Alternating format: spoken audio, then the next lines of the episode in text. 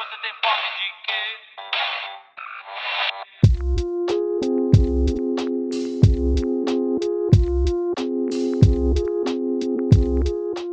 Olá, você que está ouvindo a gente mais uma ou pela primeira vez. Esse é o Fome de Quê, seu podcast sobre o mundo da alimentação. Meu nome é Camila Carazato, sou cientista de alimentos e trago aqui assuntos com uma pegada político-social e jornalística sobre esse mundo da alimentação, em forma de bate-papo e entrevistas com profissionais da área diferentes a cada episódio, de acordo com o tema abordado. Aqui é um espaço para a gente compartilhar conhecimento e iniciativas, provocar novas formas de pensar. O intuito é construir diálogos, divulgar informações para a população, sugerir e orientar melhores escolhas, se possível, plantar sementes de ideias que promovam mudanças de comportamento e assim a gente propague transformações. Então vem com a gente que hoje vamos falar sobre cerveja. Uma cerveja antes do almoço é muito bom ficar pensando melhor. Bom, hoje eu tô aqui então com o meu amigo Robert para falar sobre cerveja, esse assunto que eu fiquei me segurando, confesso, desde o começo para não falar logo de cara, acho que seria óbvio demais. É um grande amigo meu, tenho uma honra de estar aqui conversando com ele, né? Além, além do fato da gente estar conversando sobre um assunto muito interessante, tem também essa coisa da parceria, né? Então, feliz demais de estar recebendo você aqui. Robert, se apresente, por favor. É, eu queria dizer primeiramente que a gente se conheceu devido à cerveja, né? Se não fosse a cerveja, a gente nunca seria, teria se conhecido. Verdade. É, bom, enfim, meu nome é Robert Krause Reicher, é, eu sou engenheiro de alimentos, eu sou natural e moro em Novo Hamburgo, Rio Grande do Sul, e, enfim, tenho uma experiência no mercado cervejeiro de vai aí seis, sete anos, enfim, diversas cervejarias, tanto no Rio Grande do Sul como, como em Santa Catarina. E assim como a primeira cervejaria que eu trabalhei foi na Irlanda. Tem uma empresa de consultoria chamada Humulus e eu sou sócio proprietário da cervejaria Greenhead. A gente está, então, para abrir um bar aqui em Novo Hamburgo. Provavelmente quando tu escutar esse, esse podcast, já vai, o bar já, está, já, já vai estar funcionando, vai estar tudo certo. É, então, se estiver pela região aí, vem tomar uma cerveja com a gente. Inclusive, eu venho acompanhando seu crescimento aí dentro do mercado de trabalho. Sinto, sinto muito orgulho do que você vem construindo. Mas conta pra gente como, como foi assim a sua trajetória, como e quando começou a se interessar por cerveja, por cerveja, se tem um momento assim que você lembra exatamente, não, a partir daqui ou esse dia quando eu tomei essa cerveja, eu decidi que era isso que eu queria fazer da minha vida. Ah, primeiramente, queria dizer que eu estou muito honrado também estar aqui participando desse podcast. Eu acho que, que é um, um podcast que tem muitos assuntos interessantes que são tratados. É, é muito ponto muito relevante que, que eu estou aprendendo demais com podcast. Eu escuto direto. Talvez tenha um pouco dessa coisa de, um, de achar interessante o que vem de fora, né? Essa coisa de, de valorização um pouco é, errônea nossa como brasileiros de valorização do que vem de fora. Mas, enfim, é, a parte de quando eu comecei a, a, querer me interessar por cerveja, enfim, na minha adolescência e início da juventude eu não tomava cerveja, achava ruim e tal. Enfim, aquela coisa de adolescente que, que quer coisas doces e tomava bastante aqueles drinks tenebrosos, capetas e afins. É, e comecei a me interessar em cerveja. é, eu comecei a me interessar por cerveja é, quando começou a ter um pouco de cerveja importada, lagers, assim, um, ali por 2010, ali 2009, começou a entrar Dos Equis, é, Miller e, e, outras cervejas começaram a entrar no mercado nacional. Lagers, né? Então, tudo cervejas simples, assim, nada de muito diferente.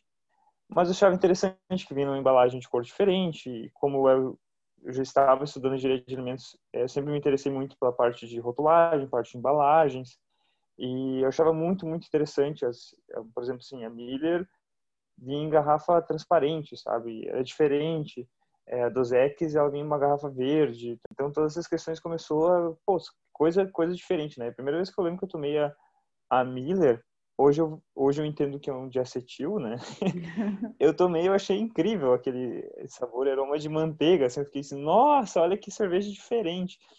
Então, hoje eu vejo que é um defeito, né? Um, ou não, né? Um, mas normalmente um defeito na cerveja e eu comecei a, a, achar muito interessante. Daí começou a entrar também as Weissbiers no mercado um, nacional, muito forte. É, tinha bastante coisa importada, é, da, principalmente franciscana, Paulaner, Erdinger. E foi assim o primeiro estilo de cerveja que eu disse: nossa, isso aqui é incrível, isso aqui é magnífico, isso aqui é muito diferente, né? E comecei a me interessar cada vez mais. O visitador é, frequente aqui do, das conversas, das entrevistas. E daí acho que como 99,9% das pessoas que trabalham com cerveja artesanal no Brasil, eu comecei a fazer cerveja em casa. Comecei, aprendi, na verdade, um, com o pessoal aqui em Campo Bom, que é uma, uma cidade aqui próxima de onde eu moro, um, que eles faziam cerveja em casa e se quisesse aprender, eles te ensinavam e eles ficavam metade da produção e tu, enfim, bancava os insumos. Então era bem bacana, comecei a aprender ali, depois tomei vergonha na cara e comprei os equipamentos junto com o meu tio André, é, se ele estiver escutando, um grande abraço para ele. A gente começou a fazer cerveja, um, começamos a entender um pouco mais de estilo, comecei a fazer alguns cursos para cervejeiros caseiros com o com um grupo de cervejeiros caseiros aqui da região, a Servacinos, também com o pessoal da da Serva Gaúcha, né? Então comecei a entender um pouco mais, comecei a me aperfeiçoar um pouco mais, comecei a comprar alguns livros, comecei a estudar e eu fui contemplado pelo Ciência Sem Fronteiras, né? Eu decidi que eu faria o Ciência Sem Fronteiras e eu fui contemplado um, para ir para Irlanda, né? E para quem não se lembra, o Ciência Sem Fronteiras foi um projeto do governo, saudoso Ciência Sem Fronteiras. E, e, assim, era um programa muito interessante porque ele incentivava muito um, não somente na, no edital é, se tinha que não somente é, deveria ter uma troca um, de conhecimentos técnicos, mas sim também uma troca de experiências culturais. Essa foi coisa que eu achei muito interessante assim do, do projeto Sem Sem Fronteiras. Até é válido aí, Camila, um, um, um episódio sobre Ciência Sem Fronteiras, porque foi um projeto que, que trouxe muita conhecimento e tecnologia para o Brasil. Mas, enfim, é, eu queria alguma coisa, alguma coisa que envolvesse fermentação e não fosse vinho, e fosse uma bebida alcoólica. Então, no retorno, é, eu comecei a trabalhar numa cervejaria Maniba, que tem um baita reconhecimento nacional no mercado de cervejas artesanais. É, trabalhei na parte da produção mesmo, né, um chão de fábrica. Essa, é uma coisa interessante, assim, sobre essa parte da cervejaria, assim, que cervejaria é muito pequena, tu não consegue setorizar as coisas, sabe? Se eu tô falando de cervejaria que produz, sei lá, 5, 10 mil litros no mês, tu não consegue setorizar, né? Então, quem faz uma coisa, faz tudo. Uhum. Então, o cervejeiro faz tudo, desde entrega até a limpeza. Então, assim, fazia de tudo mesmo, né? Não existe glamour cervejeiro, tá, pessoal? Quem quer trabalhar com cerveja já coloca na mente que, que vai ter que esfregar chão, tá? Não. É, é 99% limpeza, 1% faz cerveja. Uhum. Tá? Porque, putz, cara, a gente só, só limpa, limpa, limpa, limpa, limpa. É, limpa, porque, limpa. porque também fazer cerveja fazer cerveja é cozinhar, né, Robert? E aí, quando a gente cozinha, tem bastante louça para lavar, né? É. é. Exatamente. E ainda a cerveja tu ainda tem toda a louça e tu tem os equipamentos ainda, e o piso e a parede, e por aí vai, né? Eu fui convidado para trabalhar na imigração em roleta russa. Então, quem é aí. Acho que acredito que, que conhece, quem está escutando deve conhecer a imigração roleta russa, já deve ter visto em algum supermercado, porque eles abrangem bastante o mercado nacional, né? E ali iniciei um projeto de desenvolvimento de produtos, foi muito interessante, muita receita, a maioria das receitas da roleta russa foi desenvolvidas é, nesse trabalho, né? Depois, dentro da imigração, você teve o interesse de melhorar a parte da qualidade e a gente, então, foi convidado pelos sócios para encabeçar o controle de qualidade, né, e desenvolver todo o controle de qualidade. Bem na parte burocrática mesmo, assim, da coisa, né, É, peguei todo o meu, enfim, meu background de, de engenheiro de alimentos, comecei a botar em prática. Então, planilha, POP, T, é, para quem acha que estou falando grego, POP, T é procedimento, procedimento operacional padrão, instruções de trabalho.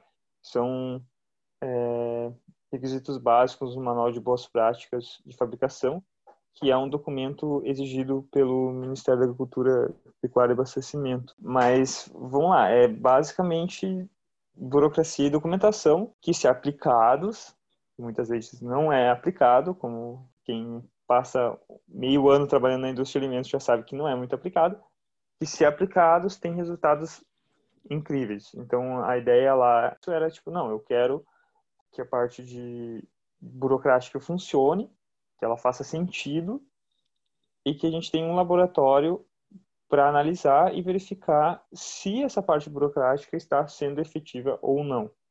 E se não está, mudar chegou para botar ordem no, no é, negócio, né, é. Robert? Porque é, é, até assim, né, a gente, você vê, a, a, conversa ela vai fluindo de uma forma muito natural, né? São coisas que eu, que eu até iria te perguntar depois, mas já Sim. que você está falando sobre um diferencial, né, no Brasil, porque a, a, essa coisa da fabricação da cerveja artesanal, especial, é muito recente no Brasil, né? Você disse 99,9% de quem trabalha com cerveja hoje, que já chegou em outro patamar, né, de produção e tudo mais, de formalização desse mercado, é, era cervejeiro caseiro. A gente fazia cerveja em casa. Muita gente que, ao contrário de você, nem tinha formação na área de alimentos. E se teve muita cerveja muito ruim sendo vendida por aí no início. Até que surgiu essa é, essas cervejarias que investiram em parar para entender o processo realmente, começar a fazer tudo bonitinho, com pop e tudo mais, igual você citou aí. E aí deu uma virada na, na situação, né? Aí começou a ter umas cervejarias que realmente se destacaram em qualidade, né? É, eu acredito muito que além disso, né, existe também o conhecimento da, do consumidor, né, sobre os produtos. Sim. Então, existe essa educação que é um trabalho de quem quem trabalha com quem é sério e trabalha com cerveja é, podemos chamar de artesanal especial enfim é um trabalho muito árduo é um trabalho muito assim de tipo assim formiguinha de todo dia estar tá falando de todo dia estar tá explicando para que o consumidor entenda o que que é um produto bom e o que que é um produto ruim.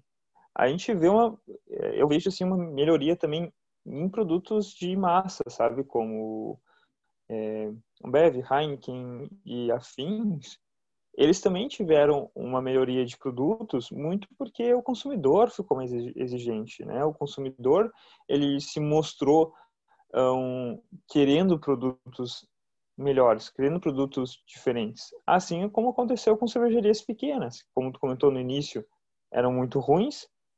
Ainda existem muitas cervejarias com produtos bem, uh, bem problemáticos e que estes, se não melhorar, se não mudar, vão ser engolidos pelos concorrentes, né? Isso é batata, assim, não tem o que fazer, né? É, produto ruim não vende, né? Fazer cerveja boa é o mínimo, né? Tu ter um marketing legal, tu ter é, um produto, enfim, um preço bacana, tudo isso são diferenciados. O produto ele tem que ser bom, o produto tem que estar tá bacana, não pode ter defeitos, não pode ter. Claro, uma, um, um outro lote pode, vai ser um pouco fora do padrão, a gente está falando, com, tá falando de equipamentos super mega grosseiros, né? algo que tu não tem muitas informações. Pegar comparativo com equipamentos de grandes cervejarias, né? A gente trabalha meio no escuro, assim, né? Mas é, o, a cerveja tem que estar tá boa, a cerveja tem que estar tá bacana para beber, tem que conseguir consumir dois, três, 10 copos e querer mais, né? Então, é, isso é uma coisa que é muito diferenciada, né? Então, quando a gente fala em controle de qualidade, quando a gente fala em, em burocracia, é, a gente está falando, assim, de como conseguir vender mais, no final das contas. Sim, e né? aí... Isso é uma coisa que a indústria, às vezes, tem essa essa versão, assim, tipo, ah, esse investimento no laboratório, esse investimento em controle de qualidade, esse investimento. É, sim, são investimentos, né? Isso vai te dar retorno. Isso, isso com o tempo, tu vai ver que teu consumidor vai consumir mais. Ideologia, algo desse tipo, a respeito de uma cerveja artesanal que sustente, né? Assim, porque é legal, né? O, o lance da cerveja artesanal, da, da produção em, em menor escala, né? Tem algumas, né, Robert? Algumas têm realmente uma proposta mais ideológica por trás disso, alguns valores com, com os quais a gente se identifica, né? Que vai, enfim, contra produções de, de grande massa e todo o problema que isso causa no, no mercado, na sociedade, etc. Até né, no meio ambiente e tal. É, mas se você não consegue entregar um bom produto, tudo isso vai para o ralo, né? Exato, e, e, e puxando um pouco, essa conversa vai fluindo e vai, vai mudando, né? Sim. Um, mas puxando um pouco esse assunto, puxando um pouco, acho que esse, acho que esse episódio vai ser um geral de tudo e depois a gente começa a destrinchar cada assunto especificamente. Sim. Mas voltando um pouco para aquilo que tu falou um, da parte ideológica, um, quando, quando a gente fala em, na minha opinião, assim, né, o meu ponto de vista, quando a gente fala em produto um, em pequena escala, um produto artesanal, eu quero que tudo que, que essa empresa trabalhe, ela trabalhe apoiando a sua região e a, a sua localidade, né? Uhum. Essa coisa do consumo local, essa coisa do, enfim, de, de buscar entregar a parte ambiental também com melhor qualidade, enfim, e trabalhar com pessoas mais próximas, com, com empresas familiares, tudo mais. Mas a maioria das cervejarias artesanais não trabalha com isso. É verdade. E a maioria das grandes cervejarias trabalha com isso. Né? Então a gente vê, putz, grandes cervejarias apoiando programas culturais, programas contra a fome, empregando uma cacetada de gente. Então, assim, isso isso deixa muito a desejar quando a gente está falando de cervejas artesanais. Claro, salvo né, várias cervejarias artesanais que trabalham com tudo isso e tem isso muito enraizado e muito forte. Mas a maioria das cervejas artesanais não faz isso, sabe? Às vezes por falta de dificuldades mesmo, de, de falta de apoio enfim, municipal, estadual, governamental, né? É, de conseguir fazer isso. Às vezes por falta de realmente tempo para buscar fornecedores ou tentar entrar em contato com fornecedores locais, porque não se tem uma estrutura de rede de produtores locais artesanais, né? Não, não se tem um, um, mapeamento nas cidades, né? Teve um, até um episódio teu é, sobre uma pessoa que, que fazia, se não me engano, agroflorestamento, uhum. Que ela falou sobre essa parte de mapeamento, acho que era em São Paulo, Grande São Paulo, é, que ela vendia diretamente para os consumidores. Uhum. E, e assim, não existe, existe essa coisa para o consumidor final. Por exemplo, assim, ah, o produtor é, de, de legumes e frutas ele entrega para o consumidor final. Mas não existe uma para restaurantes e indústria. Eu vejo que isso deveria vir do, do Estado, né, como um todo, assim, na minha opinião. Mas a gente sabe que o Estado é falho, então às vezes a gente tem que arregaçar as mangas e fazer nós mesmos e tentar buscar isso. É, eu, eu como, como sócio proprietário um, da Greenhead, a gente está tentando buscar isso, a gente está trabalhando para que a gente consiga fazer isso. Agora, deixa eu voltar um pouquinho lá, que você estava contando da sua trajetória, e aí a gente, a gente deu uma, uf, né, fez uma curva assim, no assunto, que estava falando sobre qualidade. Tá, bom, você foi contratado então para botar ordem lá na imigração, e você disse: quem investe em qualidade Isso. colhe, colhe isso, é fato. E colheu mesmo, né, Robert? Porque Uhum. eu estive presente em Blumenau quando Demais. você ganhou diversas medalhas, né, de no concurso lá do Festival Brasileiro de Cerveja, que veio desse trabalho, né? É, a imigração foi a melhor cervejaria do Brasil, né, a melhor cervejaria brasileira, na Copa Cerveja de América que acontece no Chile. Foi um resultado incrível, assim, a gente teve, a gente colheu e a gente colheu esse resultado, a gente trabalhou para isso e as coisas foram, é, essas, esses reconhecimentos um, em premiações foram, foram aparecendo foi muito, é muito bacana isso, sabe? É, esse ganhar prêmio é muito legal. Eu sempre falo assim, ah, ganhar prêmio é muito bacana. Mas o melhor ainda é ver as coisas fluindo bacana e, e não ter problemas, na minha opinião, sabe? Porque premiação é legal, é um reconhecimento bacana, a gente comemora e tudo mais, mas não adianta nada ter isso e a fábrica tá um caos e o trabalho tá um caos e tudo tá um problema, sabe? Não, não, não resolve. Tem esse né? lado também, né, Robert? calma, não- É, investir também. em qualidade facilita É. o- a rotina de vocês, né? Dentro da fábrica. Exato, exato. Exato. É, e eu tô indo atrás, é, a minha meta, assim, é ganhar com uma Pilsen, assim, o melhor Pilsen por dois anos seguidos em alguma cervejaria. Se eu ganhar Ah, isso, achei ousado. eu, eu cumpri, eu cumpri meu objetivo de vida, assim. É uma coisa que eu almejo demais, assim, porque é muito difícil ganhar como, como Pilsen, né? Ah, ganhar Imperial Stout, ganhar lá, é muito bacana, é muito interessante, é super gratificante, mas, putz, ganhar com, com cerveja lager simples, assim, de, é que cerveja mais simples é muito fácil de tu perceber algum problema, né? Porque realmente qualquer coisa que aparece ali aparece mais evidência. É que cerveja mais simples é muito fácil de tu perceber algum problema, né? Porque realmente qualquer coisa que aparece ali aparece mais evidência.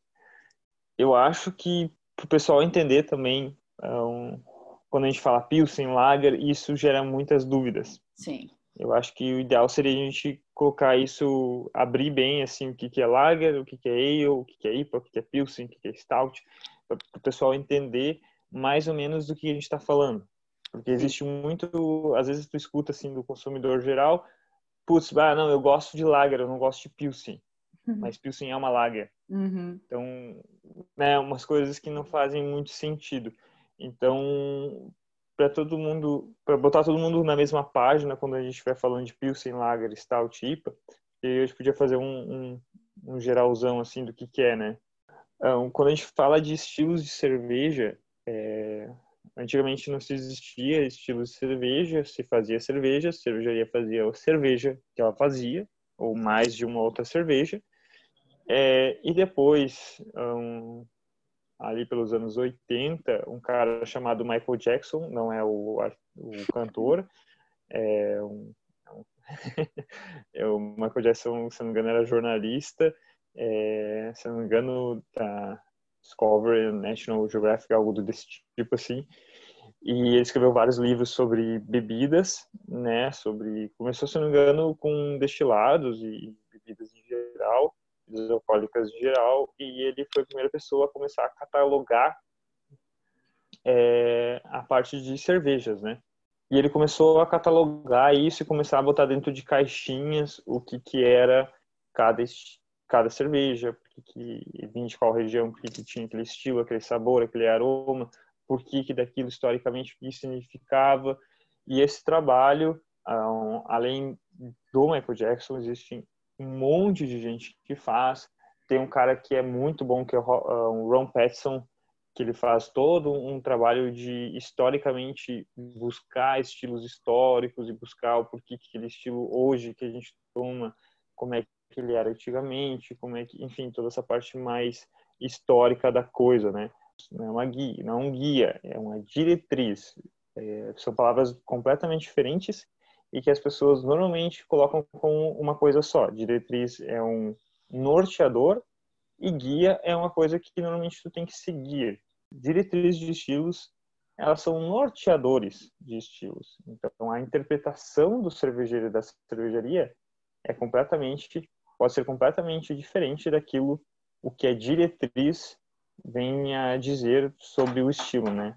Então, o, com essa criação de diretrizes, com esse trabalho do Michael Jackson, com toda essa questão de colocar coisas em caixinhas, começou-se a falar sobre também tipos de fermentação, né? A gente tem alguns micro-organismos que a gente é, tem na cerveja, né, que fazem processo de fermentação, de processo de, podemos assim dizer, de fabricação de cerveja. Então, isso é uma coisa interessante, porque o cervejeiro produz, o moço cervejeiro, quem produz cerveja é o fermento, que o fermento consome o açúcar produzido pelo cervejeiro e produz CO2 e álcool. Né? Então, um, cada tipo de microorganismo ou levedura, né, é, que é um, que fermenta a cerveja, vai dar algumas características um, sensoriais, né, organolépticas para o produto, tanto sensoriais como visuais para o produto, né. Então vai trazer aroma, sabor é, e até um pouco de textura, né. Antigamente, quando se falava em cerveja, né, o nome beer não existia, né, se chamava ale, né. Então é, é um fermento muito comum, é um fermentos ales. Eles produzem cervejas tipo IPA, né, India Pale Ale, American Pale Ale, um, Weissbier, um, Stouts, Imperial Stouts. Cervejas lagers um, são normalmente utilizadas para a produção de pilsens, certo? É, Bock, cervejas defumadas como Bock e pilsens, normalmente, certo? Mas existem, por exemplo, algumas cervejas que ainda, alguns estilos de cervejas que ainda são, utilizam alguns outros insumos. Então, por exemplo, cervejas que classicamente são utilizados fermentos ales usam fermentos lagers. Por exemplo, Baltic Porter. Baltic Porter normalmente se usa fermento lager, mas é uma porter, que normalmente se utiliza fermento ale. A gente começa a ter os estilos híbridos, né? Exato vai a gente tem uma variedade tão grande de fermentos lagres e eios que produzem várias cervejas diferentes, que hum. podem ser usadas em várias cervejas diferentes. Então, quando tu diz eu gosto de cerveja lager e não gosto de cerveja pilsen, não faz muito sentido o que tu está falando, porque uma pilsen é uma lager. É, se confunde muito os dois termos, né? Então, é, porque assim, lager é como se fosse uma família de cervejas e a Pilsen é um estilo dentro da família Lager, podemos dizer assim? Com certeza. Eu espero que eu fui claro nessa minha explicação. Se alguém ficou alguma dúvida, vai ter meu contato, eu acredito, na, na descrição. Pode mandar um e-mail, a gente, ou um, um, enfim, uma mensagem no Instagram, e a gente conversa ali e discute um pouco mais. A gente podia ter só um episódio só sobre isso, assim, sabe? Uhum. Espero que a gente fácil, faça um episódio fácil. sobre isso, porque é um assunto que é muito abrangente e fácil de ficar duas horas conversando só sobre isso, né? É. É. Que a gente começa Então, é, a entrar em, em assim- detalhes sobre um- uma etapa do processo, né? Você vê, ah, você falou de fermentação, eu e você junto, pronto, vai embora, né? Acho que, que toda cerveja, por mais simples que seja, ela tem alguma coisa que vai te contar, né? Tem alguma informação que tu vai trazer ali, nem que seja o simples fato de te refrescar depois de um dia quente de trabalho. É, alguma alguma coisa boa, assim. Eu acho que o bacana, assim, da cerveja é essa coisa da experimentação e da, da memória é, afetiva, né, sobre o produto. Toda cerveja que me traz uma coisa assim, tipo, putz, o que que, que que é isso aqui, sabe? Essa, essa, essa instigação, assim, de, tipo, o que que é isso, sabe? Qual é essa informação que eu não sei, que eu não Uhum. conheço, ou que tá tão, tá tão bem colocado aqui que ela é diferente de tudo que eu já bebi.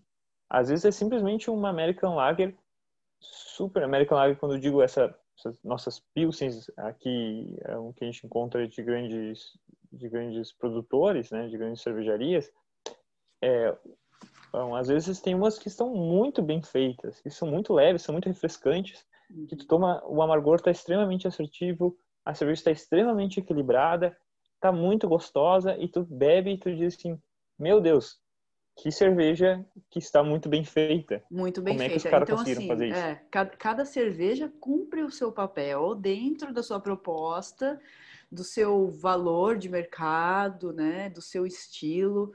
É, então me diz, porque existe muito isso, né, no meio cervejeiro artesanal de ah, de, de falar sobre uma cerveja superior, né? Inclusive, acho que agora chegou a hora da gente falar sobre o mito mais básico envolvendo cerveja artesanal e cerveja de, de grande escala, de grandes grupos, que é o lance do puro malte, né?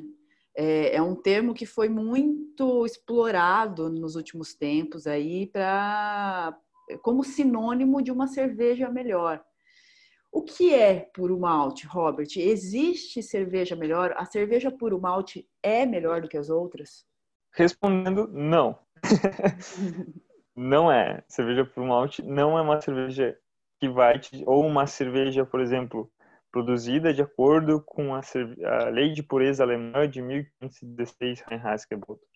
Ela não vai te dizer que ela é uma cerveja de qualidade. Não existe alguma coisa que tu pode colocar no rótulo que vai te dizer essa minha cerveja é de qualidade. Legalmente não existe. Eu tô, eu vou fazer o seguinte. Eu vou ler o que que é um, um conforme a, a, a, legislação, o que que é cerveja, certo? E a gente pode abrir essa para discussão, certo? Então a gente tem a instrução normativa número 65 de dezembro 10 de dezembro de 2019, do Ministério da Agricultura, Pecuária e Abastecimento, MAPA, e que ele estabelece, então, essa normativa estabelece os padrões de identidade e qualidade para os produtos de cervejaria. Então, o que é cerveja?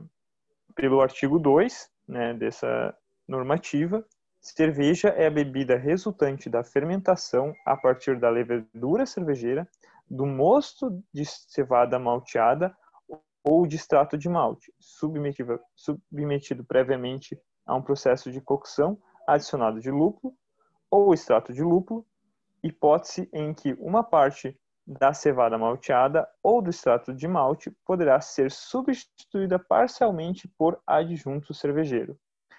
Então, pelo artigo da legislação, a cerveja ela pode ter o adjunto cervejeiro, ou seja, ela pode ter outros cereais que não são o malte de cevada. O famoso milho.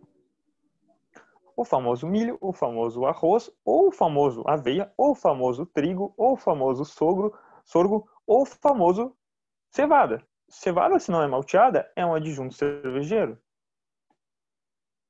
Tá entendendo? Então, se a gente está falando em cerveja puro malte, a gente está falando uma cerveja que é puro, pela legislação, que é 100% malte de cevada.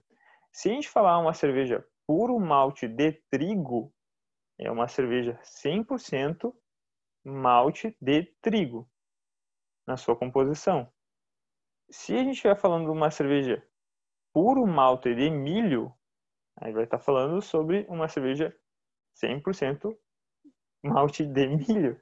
Ou então, seja, uma cerveja malte... pode ser feita só de milho, que é aí o que pegaram para Cristo, né, pra, pra, como sinônimo de cerveja ruim, é, e ser puro malte, que é o que utilizaram como sinônimo para uma cerveja boa. É, isso é um... comercialmente é quase impossível tu fazer malte de, de milho, assim, porque não é um processo que vai funcionar. E essa mistura, Tem várias cervejas que Robert, utilizam suco ela, ela pode ser feita tanto para, assim, é, pensando no, no produto mesmo, no sensorial do produto, ou no criar um produto para ser como ele é, por causa dessa mistura, mas ele também pode se utilizar dessa mistura para baratear o custo, certo? Sim. São duas coisas que às vezes elas estão interligadas, mas nem sempre, né? uhum. né? Um, às vezes sim, tu quer colocar algum ingrediente. Vamos pensar no milho, tá? Que é o que, que é o que está mais é um, que todo mundo fala, né? né? É. é. o flake de milho, se ele é utilizado em quantidades pequenas, aí até uns 15%, ele vai trazer um pouco mais de leveza à cerveja. Né? A cerveja não, o malte de cevada, ela, é, ele enfim, traz corpo, ele traz densidade para a cerveja, ele traz alguma coisa de, sabe, de complexidade que às vezes tu não quer. Uhum. Né? Eu, eu já testei IPAs com flakes de milho que ficaram incríveis. A cerveja uhum. ficou magnífica, porque tirou aquela informação do malte quando tu faz uma IPA, às vezes tu não quer, tu quer só a informação do lúpulo. Então, se tu coloca um flake de milho, tu reduz essa, esse corpo, essa carga que vem do malte, essas informações que tu não, não acha interessante, e tu coloca, tu deixa o, o, o lúpulo mais brilhoso e ele mais é, ele ele falando mais alto ainda do que estaria falando se fosse só com malte de cevada. Ou seja, é um ingrediente como qualquer outro que pode ser utilizado estrategicamente. Exato, exato. Ah, mas a cerveja que eu tomo que é feito com milho ou com arroz não é tão boa quanto a cerveja puro malte que eu tomo. Beleza, porque a cerveja que tu to... a cerveja especificamente que tu tomou que não é puro malte, tu não gosta tanto quanto a cerveja que tu toma que é puro malte. Uhum. Ah, mas é que eu gosto de cerveja mais encorpada. Óbvio que tu vai achar a cerveja com que é puro malte melhor, porque é o teu gosto. Sim, Certo. é porque os conceitos de melhor e pior são muito subjetivos, pessoais, individuais, né? Mas E culturais também, E- né? e culturais também, com certeza.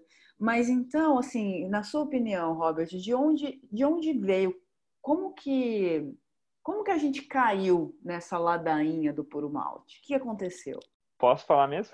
Sim, sim, por favor, seja sincero. É, não, o que, o que eu acredito, tá? Eu posso estar enganado, eu posso estar. é assim, a minha leitura, o meu entendimento sobre o que aconteceu no mercado cervejeiro. Eu sou um cara novo, tenho 31 anos, eu não sei de tudo nessa vida. É, Tem gente aí que está no mercado há muito mais tempo que eu, que vai saber responder muito melhor essa, essa tua pergunta. Mas vai aí, a minha, a minha visão e o que eu já de conversar com pessoas também mais velhas e tentar entender um pouco também. Eu também acho bem interessante essa, essa pergunta. Existia cervejas um, de grande porte, que produziam cervejas, é, enfim, com grande concentração é, de adjuntos, né? Que devido a isto, o produto, enfim, suas inúmeras maneiras de redução de custos, acabavam que acarretavam num produto que, que não tinham tantas informações sensoriais ou algumas informações sensoriais que não eram tão interessantes, né? Alguns É, problemas fermentativos. Beber para Hum. ficar bêbado, beber para. É, exato, assim, não eram produtos que, assim, né? Mesma coisa que tu tomar uma cachaça, né? Tipo assim, mega super barata ou comprar uma cachaça mineira super mega desenvolvida com premiações e tal. São produtos diferentes com propósitos diferentes, né? Uhum. Vamos lá. E quando começou ãh, a produção de cerveja artesanal, é, se buscava muito essa coisa. que Quem começou com cerveja artesanal, quem começou com cerveja no Brasil também, né? Foram descendentes de europeus, né? Principalmente da Alemanha. E eles começaram a introduzir muito essa questão, como na Alemanha existe eh, o, a lei da pureza alemã, Reinheitsgebot, é, se, se tinha muito essa questão de, tipo assim, não, cerveja, que é cerveja puro malte. A lei da pureza alemã, uma lei de 1516, que ela determina que a cerveja então, só pode ser utilizada de água, malte, lúpulo e levedura. Então toda cerveja na Alemanha é puro malte. É, Uhum. exato. É uma coisa tipo assim, não, o produto que é melhor, que é o alemão, né, essa coisa de, de complexo de vira-lata, assim, o que é o melhor, o alemão, ele é feito com puro malte. Então, para fazer uma cerveja boa, eu preciso fazer com puro malte, né? Então, se teve essa coisa assim, não, porque e começou a se usar isso como um formato de marketing também, né? Porque, por exemplo, que eu vou pagar uma cerveja três vezes, quatro vezes o preço, se se eu posso ali no mercado comprar por muito mais barato, sabe? Uhum. Então, tu tinha que convencer o cliente também que, cara, e o meu produto é melhor. Como é que eu vou convencer o meu cliente disso? Né? Uma- um termo. formato é usando o termo, não, minha cerveja é por malte. Uhum. A minha cerveja é a palavra puro, né? É, tem um tem um quê de, né, de pomposo assim, tipo, nossa, olha como é puro essa minha cerveja, né? Ela não tem essas coisas que Então, tudo isso foi se introduzindo. Teve também eh, muita cervejaria que utilizou ainda ah, feita com a lei da pureza alemã, que também é outra balela, enfim, Uhum. e começou a, a se criar essa romantização sobre puro malte ser melhor ou não. Né? E depois veio grandes cervejarias como o Heineken, que também trouxeram produtos puro malte, né? É, uh, e, e realmente, assim, quando a Heineken veio, era uma cerveja muito diferente, né? Da Skol, por exemplo, né? Botando pingos nos is. E não só pelo fato de ser puro malte, né, Robert? Não, eu acho pelo, que isso que muito é... pelo amargor, pelo, pela parte toda, ela é muito mais esterificada do que ela tem um pouco mais de enxofre. Ela, é- ela tem o na, na long neck ela tem o light struck, que é aquele aquele aroma de Uhum. zurrilho. Então ela é uma cerveja diferente. Então as pessoas é, quando veio também tiveram aquela minha sensação quando eu tomei a Miller, tipo, meu Deus do céu, que coisa diferente, que coisa maravilhosa, que eu não Uhum. tinha antes certo? Então, existe, é, e vai se criando culturalmente, como eu falei, assim, a cerveja, além de ter, ter suas, as suas questões sensoriais particulares, ela tem questão cultural. Então, Uhum. começou a se criar essa questão cultural, muito antes da Heineken, que, tipo, cerveja puro malte é melhor do que cerveja não- não puro malte.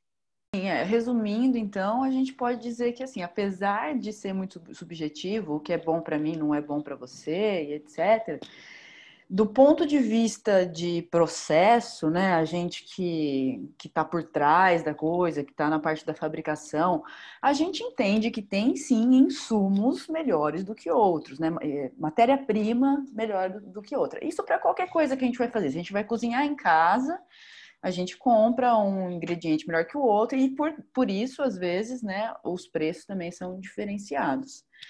É, mas no fim das contas, o, o que define uma cerveja ser boa é o quanto ela se importou com a qualidade durante o processo de fabricação, né? Porque assim, eu posso ter uma cerveja que não é puro malte, como você disse, uma IPA que utilizou milho para ficar ainda melhor.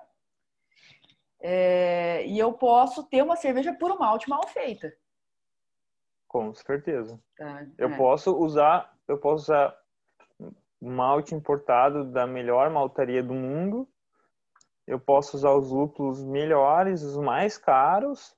Eu posso usar a água do, da chuva dos Andes que passou por...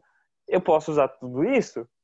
Eu vou fazer cerveja boa se eu não tiver os equipamentos adequados e não tiver os controles de produção adequados, eu vou fazer o negócio, um É. troço intragável. Exatamente. E assim, e, e não é só no, durante o processo, é também pós o processo. Como é que eu vou armazenar esse meu produto? Como é que eu Uhum. vou, né? Qual o processo térmico eu vou fazer para aumentar a vida de prateleira? Esse processo ele vai um, degradar meu produto mais ainda ou ele vai manter meu produto? Então, É, tu, é uma cadeia, É uma né, resposta- além, né? tão complexa, Uhum. né? Que o que, que é qualidade que, assim, hum, é muito difícil responder. E, e além de tudo isso, tem a questão do marketing, que, por exemplo, assim, ah, eu me identifico com a marca tal, porque eles fazem tal e tal coisa, se comunicam tal e tal forma. Como aquela questão que a gente está falando do consumo consciente, ah, eu gosto de cervejarias que trabalham com reflorestamento, que, que tem incentivos a pequenos produtores. Por exemplo, assim, é, quando isso assim, eu tô falando de experiência própria de pessoas próximas a mim, tá?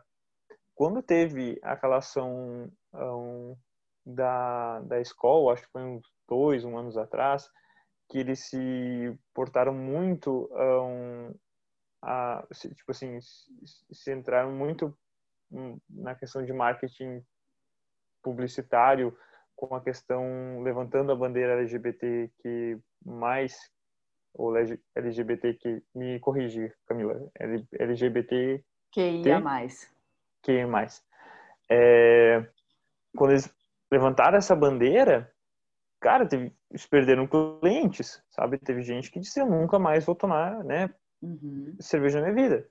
Bom, eu acho que o pessoal da escola ficou até feliz, né? Filha da puta menos. É, mas é, são questões que quando a empresa também se, se porta ãh, em questões ãh, políticas e soci- socioeconômicas referente à parte de marketing, dizer assim, eu eu concordo com isso discordo disso, eu pretendo falar sobre isso e não pretendo falar sobre isto, isso também gera um, um reflexo aos consumidores. Os consumidores também entendem que, tipo, ah, essa marca, né, não deixa de ser uma marca, essa marca tem mais a ver comigo ou não. Eu vou, eu vou comprar esse produto ou não. Eu acho que cada vez mais também a gente tende a isso, né? A gente tende, eu acho que esse programa, ele, o podcast fala muito sobre isso, sobre é, é um consumo consciente, no, no, não no formato de consciente de comprar por causa disso, mas consciente de, tipo assim, conscientemente eu compro por quê, Uhum. né? É, o- é, Conscientemente. estar consciente do seu poder de, de compra e de escolha, né? Exato. De onde você vai colocar o seu É. dinheiro, né? E, e isso, isso não só se, se reflete a pessoas que pensam sobre isso.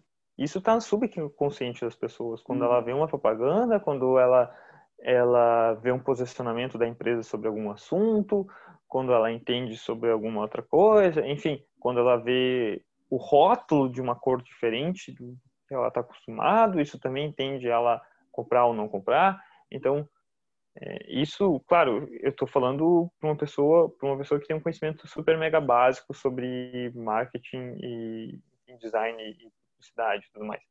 Tudo isso, todas essas questões, tudo que envolve, não é só o produto, né? É um milhão de coisas vão, porque se fosse somente o produto, né, seria só escrito cerveja no rótulo, teor alcoólico e o volume, pronto, É. vai embora, né? É, ou seja, Cerveja- assim, cerveja- é uma é uma coisa muito complexa, resumida a um termo, né? Dois até, porque agora eu vou entrar em outra questão com você, um outro termo também que, que foi muito explorado aí.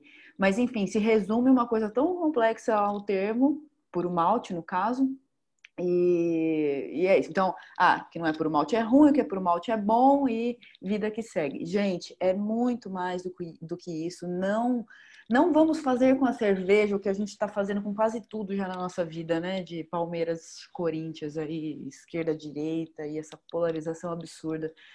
É, É, é, o, o seu gosto é o que importa. Se você gosta de, se te agrada o, o aroma, o sabor, a sensação de uma cerveja que não é por malte, é isso que importa primeiramente. Depois até, né, a gente pode até aprofundar um pouco mais nessas questões de conscientização.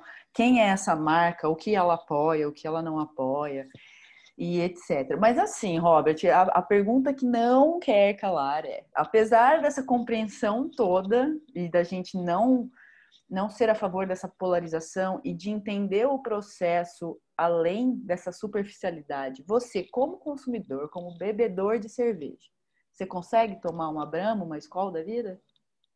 nossa, fácil. Esse é o verdadeiro Fácil. cervejeiro, gente. Ele consegue ver beleza em todas as cervejas. Fácil, fácil. Nossa, principalmente se alguém pagar pra mim, daí eu fico faceiro, assim, eu tomo com gosto, assim. Não, brincadeira à parte, tá? É, eu realmente, assim, é, quando, quando a gente começa a trabalhar com cerveja, se vira o estigma de lá vem o cara chato sobre que vai tomar minha cerveja e vai reclamar, né? Então, enfim, por anos eu fui em churrasco, em amigos, que, sei lá, tinha qualquer cerveja, cerveja mais barata do mercado tava rolando, às vezes até vencida. E os caras, ah, desculpa aí, né, meu, mas eu comprei tal cerveja, sabe? Tipo, ah, desculpa, sabe? Tudo pisando em ovos, assim, tipo, pô, desculpa aí, cara.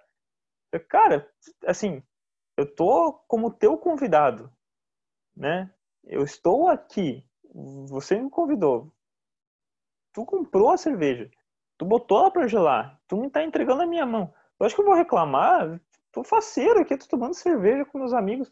É, Eu acho que é, essa coisa, tem muito cervejeiro que faz isso assim, não, eu não tomo. Isso aí eu não tomo. Isso aí...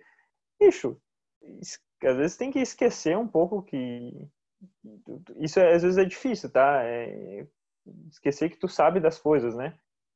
Às vezes é, é complicado, assim, por exemplo, principalmente Sim. essa parte sensorial, esquecer que tu entende daquilo, que tu pegar a Uhum. cerveja e tu tomar, tomar sem a percepção dos problemas. Aham. Isso às vezes é complicado. Mas, mas tem que se dar ao luxo, né? Tem que se dar ao luxo de, de aproveitar o momento, né?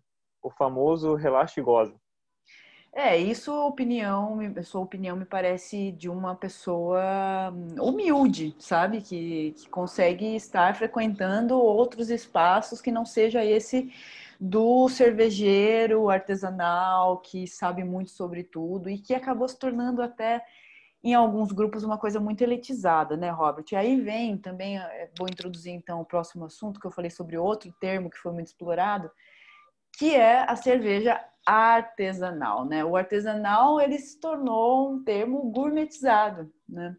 Veio veio como também um sinônimo de superioridade, né? Não só do produto em si, mas até dos, dos lugares frequentados e, e tudo mais. O que me incomoda pessoalmente sobre o termo artesanal é que tem muita cervejaria que já cresceu a ponto de não ser mais artesanal, né? Porque vamos lá, você leu pra gente o que é cerveja, né? Conforme a nossa legislação. Então, se a gente for no dicionário ver o que, que significa a palavra artesanal, a gente já vê que tem muita cervejaria por aí se aproveitando desse termo erroneamente, né? Se aproveitando também do marketing que foi criado em cima. Qual que é a sua opinião sobre isso? Você gosta de, de usar a palavra artesanal ou você prefere um outro termo, tipo cerveja especial? Como que é? Eu acho que tu já respondeu, assim, quando tu falou que tu que na eu comentei a legislação e daí tu não comentou sobre a quando tu foi falar sobre artesanal, tu não entrou no mérito da legislação, tu entrou no mérito do dicionário.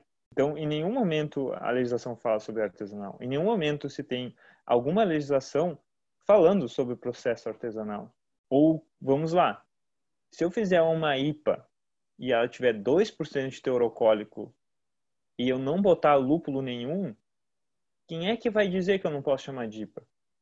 Se eu fizer uma Pilsen, como a gente comentou sobre fermentação lager, e usar fermento ale, quem é que vai vir na minha cervejaria e vai me dizer assim, não, tu não pode chamar de Pilsen? Não existe. Não existe? A, a legislação não está contemplando Não existe. tudo isso? Não existe, não existe. Tu pode pegar uma, fazer uma cerveja. Claro, se vai fazer uma cerveja sem lúpulo, tu vai ter que chamar de Gruit no rótulo, certo? Ah, um, mas, por exemplo, ah, usei assim, quase nada de lúpulo e chamo de IPA. Ela não tem aroma de, de IPA. Uhum. Quem vai dizer que está errado é o consumidor. O consumidor vai tomar, vai, achar, vai esperar lúpulo, ele vai tomar, ele não vai sentir o aroma nem sabor de lúpulo, ele não vai comprar de novo. Pronto, acabou. Certo? Então o mercado vai nivelar isso. Agora, em relação, como tu comentou, assim, ah, o que, que é artesanal, o que, que eu acho disso, eu acho que cada um usa o termo que quiser, minha opinião. Cada um faz o marketing da forma que acha mais conveniente e melhor para o seu produto. Claro, eles não podem, é, isso abrange a legislação, que não pode ser ahn, algo duvidoso ou algo ahn, que seja uma mentira, né? Por exemplo, algumas empresas que tiveram aí algum, algumas ações contra e enfim, perderam, que foi a questão de tipo, ah, o lúpulo foi colhido pelo Zezinho da fazenda do fulaninho. Se a fazenda do fulaninho não existe e não existe o Zezinho, tu não pode botar num rótulo, né? O que se faz é, é, é só uma desinformação, certo? Tu chamar de artesanal e não ser artesanal. É uma desinformação às pessoas que vão Então, é, é nesse ponto que eu ia entrar, Robert, mas você não acha que acaba fazendo um desserviço, por exemplo, na questão de democratizar o acesso a cervejas? é, eu não estou querendo usar vários termos aqui, tipo, eu fico até meio presa, né? Mas a, a, cerve a cervejas entendi. que não sejam essas de massa, né? Se a gente fica elitizando com esses termos, né? A gente está deixando de oferecer para para mais Não, gente, não? Mas tem cervejarias que, de- que têm uns valores muito populares e se chamam artesanais. Uhum. Não talvez no rótulo, mas em mídias sociais ou em alguma propaganda acabam falando de cerveja artesanal. Vendem a um preço de cerveja comum. Que é o que Sabe? importa no fim das contas, é o preço, não é a palavra que se usa. É, a- a- assim como, como a gente comentou anteriormente. Às vezes tu não consegue produzir um produto X pelo valor do produto Y porque teus insumos custam cinco vezes mais. O teu custo de produção ele é muito elevado porque tu usa mais insumos, porque tu usa insumos mais caros, porque tu coloca sei lá o quê. Então, o teu custo de produção ele é maior. O produto vai ser mais caro. Tu não tem aonde fugir. né? Tu não tem como fazer. Claro, tu vender um copo de cerveja a 30 reais, claro, isso aí, assim, é muito difícil de tu democratizar a cerveja num formato que mais pessoas consigam conhecer, que mais pessoas consigam ter acesso. Só que isso, enfim, a gente vive num mundo capitalista, as coisas são do jeito que são. Se vender a 30 reais tiver gente comprando, vai continuar vendendo 30 reais. Se botar 50 reais e tiver gente comprando, vai continuar 50 reais. Fazem produtos de altíssima qualidade e vendem a um preço. Opa, Beer também tem custos bem baixos. Não sei em São Paulo quem trabalha com custos baixos e tem produtos de qualidade. Talvez a Dama faça isso. É, pô, eu, é, um pouco, nem tanto, viu, Robert? Eu diria Uhum. que, inclusive, aí do Rio Grande do Sul, a Tupiniquim que entrou nos mercados Tupiniquim aqui com algumas opções, é, com algumas opções com valores reduzidos, né? É, e produtos de altíssima qualidade. Sim. Então, assim, o que a gente está falando aqui é, um, é muito maior, né? Uhum. O, o que eu vejo é que o, o termo artesanal, artesanal, ele se tornou um termo que ele de- define que a cerveja ela não está atrelada a um grande grupo, entendeu? Uhum.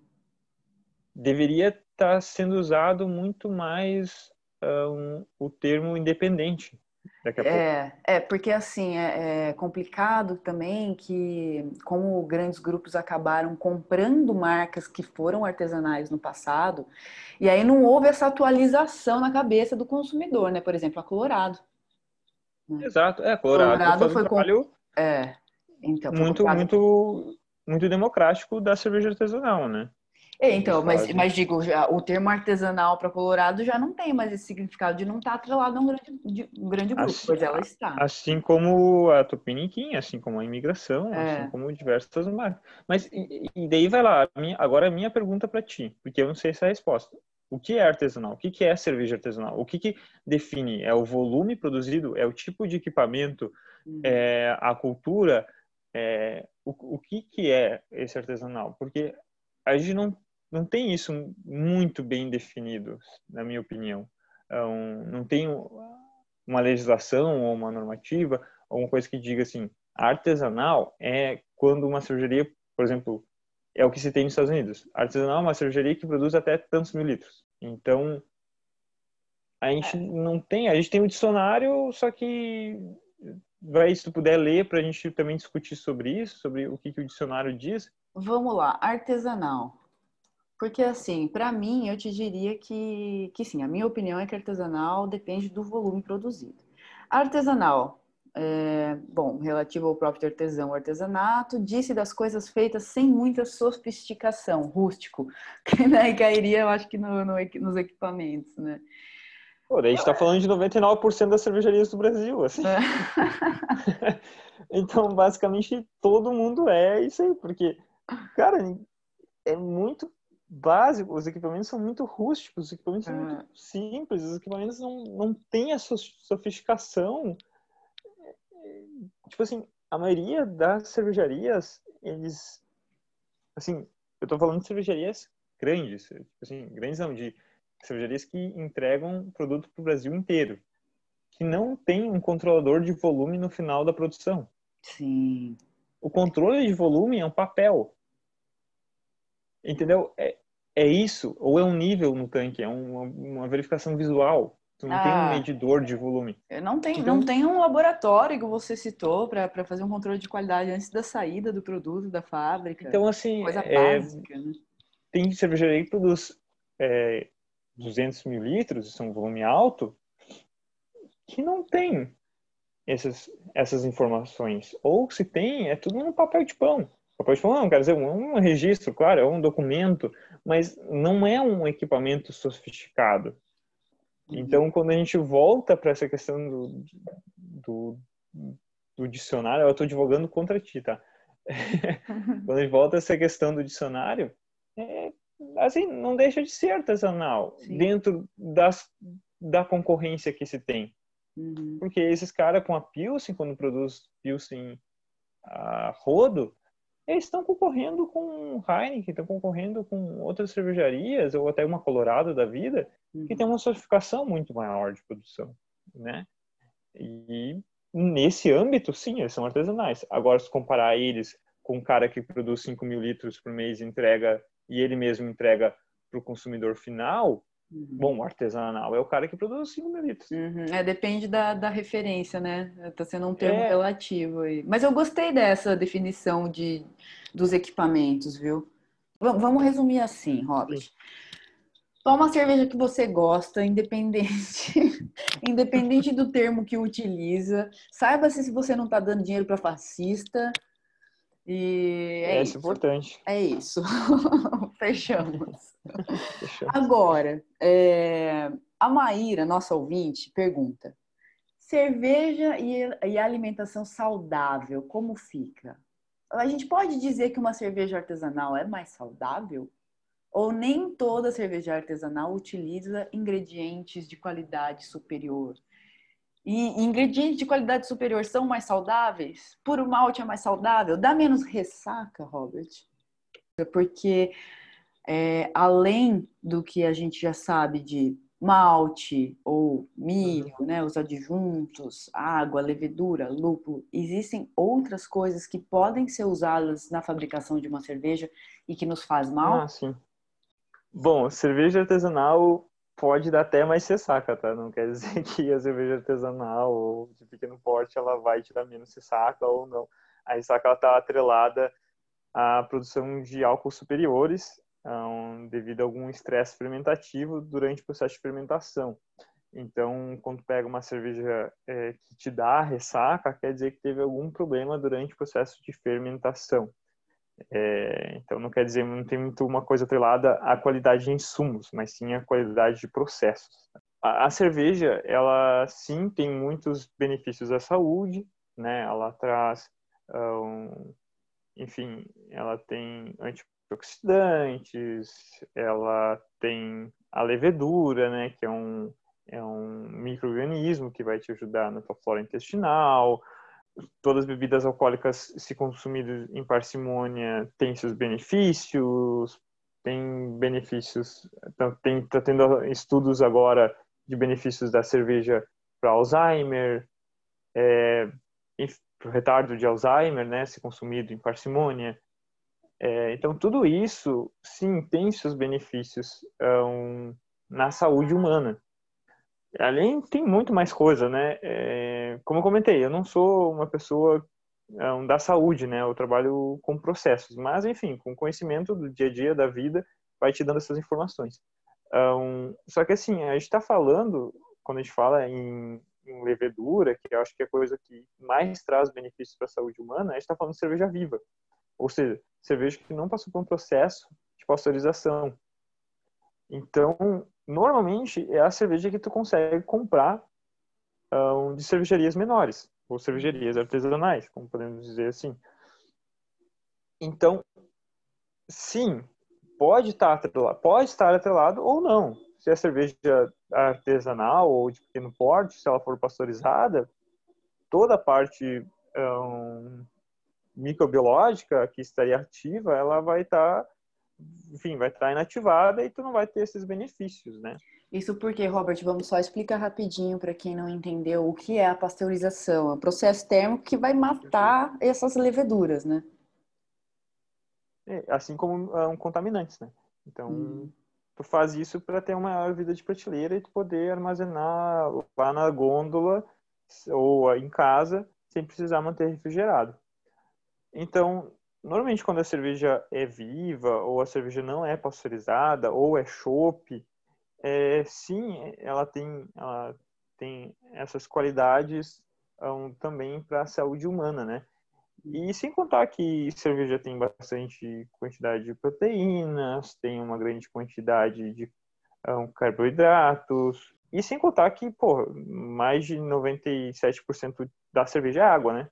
Então, uhum. ela tem um poder de hidratação grande. E, e, o engraçado é que quando se fala em, nessa questão um, de ser saudável ou não, a cerveja, por muito tempo, né, ela em baixo terocólico, na, ali no seu século XVIII, em grandes cidades da Europa, a bebida um, das pessoas pobres era cerveja e das pessoas ricas era água.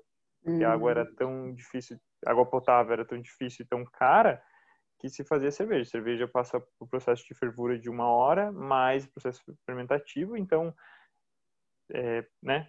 Então a Uhum. água era mais cara de conseguir do que a cerveja. Mas, assim, cerveja sim, tem, seu, tipo, tem algumas questões antioxidantes, tem o lúpulo traz alguma, alguns benefícios também de relaxamento, de ele é um relaxante natural. É, enfim, tem É, a gente está falando de um, de um alimento, né? Uma bebida, um alimento que é feito de só coisas boas, né, Robert? Assim, é, mas, bom, não sei, né? Eu te perguntei aí sobre os aditivos químicos. Pode ser que algum. Ah, é, exato. Então, todos.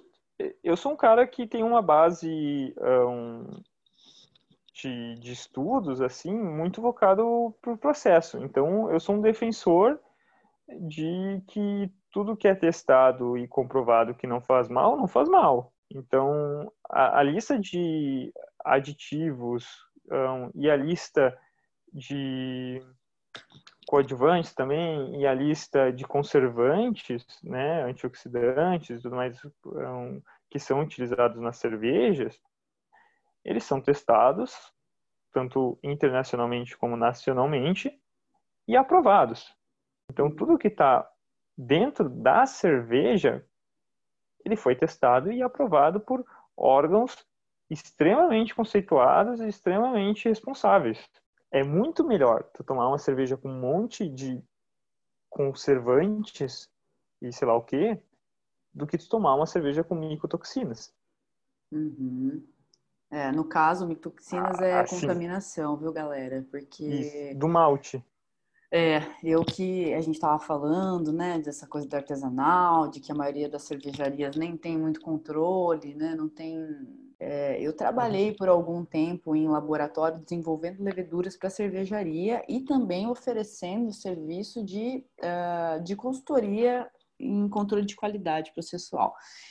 E de, vamos dizer assim, vai de 50 cervejarias que a gente visitou aqui na região, interior de São Paulo, duas tinham um laboratório para analisar o que chega né, de, de ingrediente e depois o que sai da fábrica também, né? A gente, a gente bebeu uma cerveja contaminada e, e de uma, uma produção que não tem esse cuidado, que não tem esse zelo, é muito mais complicado. Bom, gente, agora tendo todo esse conhecimento que a gente passou para vocês até agora, a próxima vez que você for comprar uma cerveja, pelo menos num bar, no supermercado fica difícil, né? Ter acesso a todas as informações.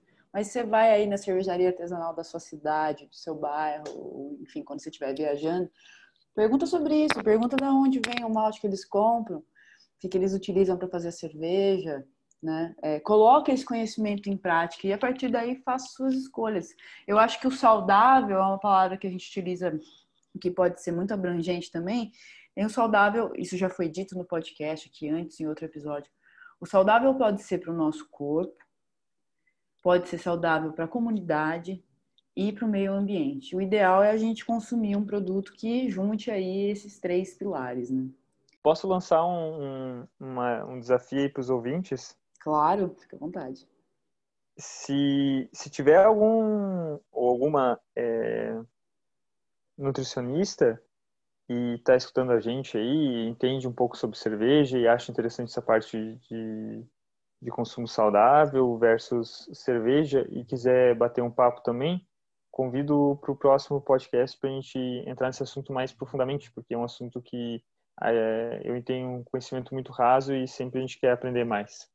Muito legal, adorei. E como vocês podem ver, alimentação não interessa se a gente está falando de cerveja, se a gente está falando de comida vegetariana, se a gente está falando de quem está produzindo no campo, mas é sempre um universo muito vasto. Robert, brigadão pelo seu tempo.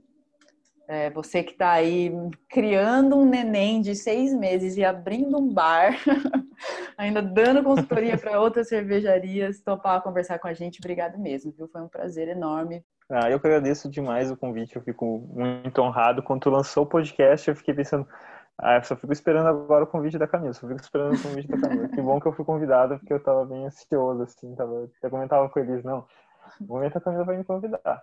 É... É, fico muito feliz, nossa, muito honrado. E me sigam lá nas redes sociais, é, é Robert KR com dois Os, Robert KR com dois, com dois Os, né? E no Instagram, e Robert Krause Reicher no Facebook. E se tiver alguma sugestão, alguma dúvida, vamos continuar a conversa, que tem muito papo para falar sobre isso eu estou sempre disposto a aprender aí com todo mundo, beleza? É isso aí, gente. Teve algumas perguntas de ouvintes que não entraram nessa conversa, porque, enfim, não deu tempo, mas no próximo estarão por aqui. E se surgiu outras agora, mandem também. A gente dá um jeito de organizar tudo e vamos falar sobre tudo que tem que ser falado. Robert, grande beijo. E... Beijão, beijão. Muito obrigado. E obrigada, ouvintes, por estarem com a gente mais uma vez. O Papo sobre Cerveja continua com o Robert no próximo episódio. A edição de áudio e trilha sonora é da Liga Santoli e nossa identidade visual da Pamela Machado. Um beijo.